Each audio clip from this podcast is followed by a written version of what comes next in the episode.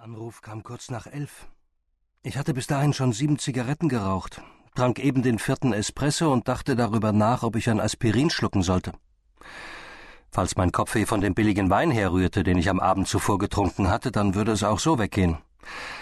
Aber wenn es am Wetter lag, der bleigrauen Wolkenwand, die sich von Westen, von Frankreich her langsam näher schob, aber partout nicht ankommen wollte, dann nähme es zu und überschritte bald den Punkt, an dem keine Tablette mehr hilft.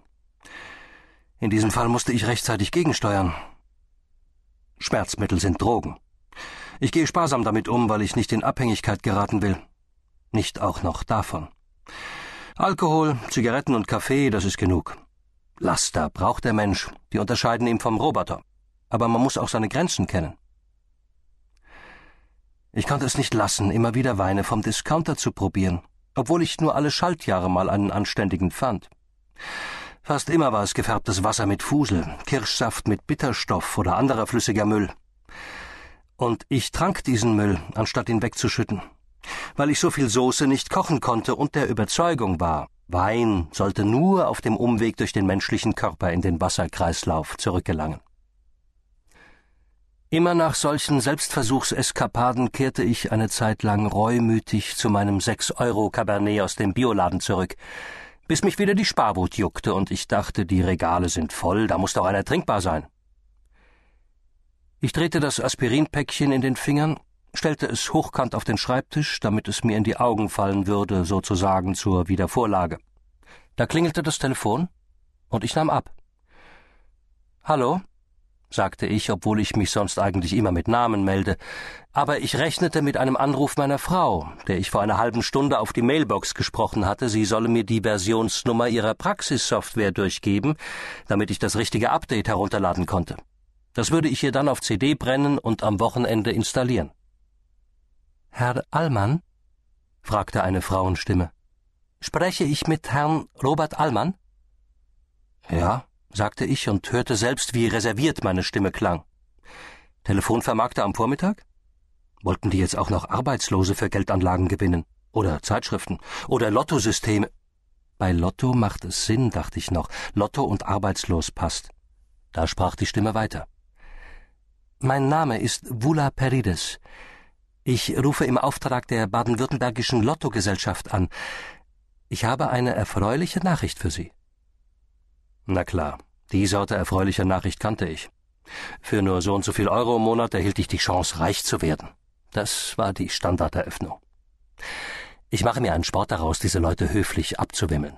Sie tun nur ihre Arbeit und die macht sicher keinen Spaß. Also sagte ich, danke, das ist nett, aber ich spiele schon Lotto. Zu irgendeinem System oder sowas bin ich nicht mehr zu überreden. Das weiß ich, sagte sie. Und dann sagte sie erst mal nichts mehr. Und daran merkte ich, irgendwas war anders. Die wollte mir nichts verkaufen. Sie schwieg einfach und wartete, bis ich mich entschlossen hatte, den Mund wieder aufzumachen. Sie wollen mir nichts verkaufen? fragte ich. Nein, sagte sie. Habe ich etwa gewonnen? Stellen wir die Frage noch kurz zurück. Ich habe selbst noch zwei Fragen, die Sie mir vorher beantworten müssen. Die erste. Wann sind Sie geboren? Am 15. April 62. Und wo haben Sie Ihre Kundenkarte eingetragen? Bei Rose in der Güntertalstraße hier in Freiburg. Gut. Sie sind es selbst. Wer denn sonst? Die Putzfrau? Sie lachte. Zum Beispiel. Ja? Oder sonst jemand, von dem Sie nicht wollen, dass er erfährt, was ich Ihnen zu sagen habe. Jetzt wär's aber auch nett, Sie würden's endlich sagen. Sonst fange ich an mit Nägelkauen. Tun Sie's nicht. Das gibt Entzündungen, sagte sie. Offenbar machte es ihr Spaß, mich hinzuhalten. Bitte. Ich klang fast ärgerlich, aber ich musste lachen. Sie auch. Ich hörte ein Glucksen. Entschuldigung. Ja, Sie haben gewonnen. Ich gratuliere. Mann, ich musste nochmal neu anfangen. Das war kein brauchbarer Text. Aber inzwischen war ich aufgeregt. Es kam nicht viel besser. Ich fragte nur, wie viel denn? Mein Zwerchfell vibrierte. Ich will Sie nicht auf die Folter spannen, aber vielleicht setzen Sie sich erst mal. Die Summe ist hoch. Es könnte ein Schock für Sie sein. Okay, sagte ich und zündete mir eine Zigarette an. Das tue ich immer, wenn ich telefoniere. Es ist ein Reflex. Aber diesmal dachte ich, die brauche ich jetzt. Hatte schon mal jemand einen Herzinfarkt? Nein. Aber wir fürchten sowas. Es könnte passieren. Ich will das nicht erleben. Normalerweise kommt jemand von uns vorbei, aber Herr Stork, unser Glücksbote, hat schon zweimal vergeblich bei Ihnen geklingelt. Deshalb rufe ich an. Sitzen Sie? Ja. Wie heißt der Mann? Storch? Stork. Mit K. Ich höre zu. Herr Allmann, Sie teilen sich den Jackpot mit einem einzigen anderen Gewinner. Auf Sie entfallen 6,2 Millionen. Ich weiß, dass ich erstmal nichts dachte und nichts sagte. Ich weiß, dass ich spürte, wie die Zeit verging, dass mir irgendwann auffiel, wie geduldig sie am anderen Ende der Leitung auf meine Reaktion wartete, und ein Schwall von Zuneigung für diese fremde Frau, die nur eine Stimme war, allerdings die eines Engels, wollte aus mir heraus. Sie haben vielleicht den schönsten Beruf der Welt, sagte ich. Das könnte sein. In ihrer Stimme klang ein Lächeln mit. Darf ich Ihnen was abgeben, damit Sie sich mitfreuen?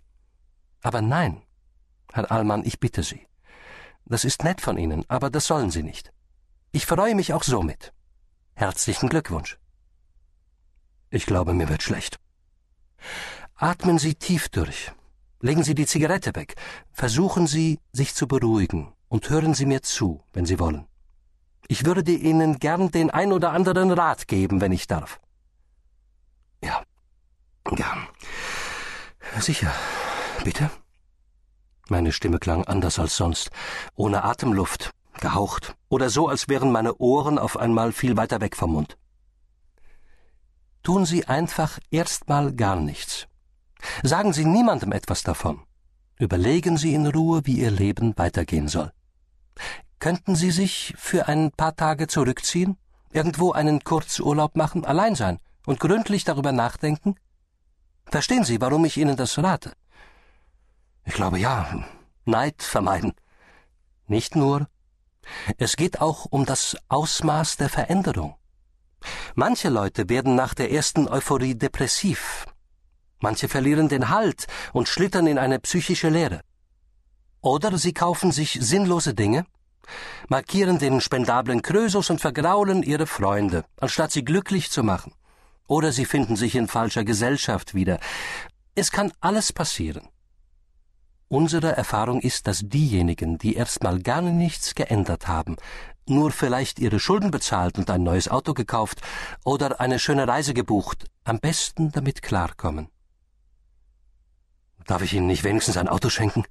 Irgendein schniekes Cabrio, roter Käfer, grüner Mini. Nein. Eine Flasche Wein, wenn Sie wollen. Rot oder weiß? Gern rot. Aber bitte keinen teuren. Gut darf er sein, teuer nicht. Ich will kein Geld trinken. Das würde mir den Genuss verderben. Okay. Ich schicke Ihnen den, den ich selber mag. Einen Rat noch, wenn Sie erlauben. Eröffnen Sie ein Konto woanders. In einer Stadt, in der man Sie nicht kennt oder bei einer anderen Bank. Besprechen Sie Ihre Finanzen nicht mit Freunden oder Bekannten so lange, bis Sie wissen, was Sie wollen und wem Sie vertrauen. Also erstmal gar nichts tun, nur freuen und Klappe halten. Genau. Und dann? Wenn ich weiß, was ich will, was, was tue ich dann? Sie wenden sich an mich. Wir regeln alles nach Ihren Wünschen. Meine Telefonnummer ist 0711 20 0101. Und mein Name? Ich unterbrach sie. Vula Perides. Den vergesse ich nicht mehr. Sie lachte. Ist Ihnen immer noch schwindlig? Nur noch im Geiste. Oder in der Seele. Körperlich ist alles infarktfrei abgegangen. Sie lachte wieder. Dann bin ich ja froh. Bis bald also. Melden Sie sich.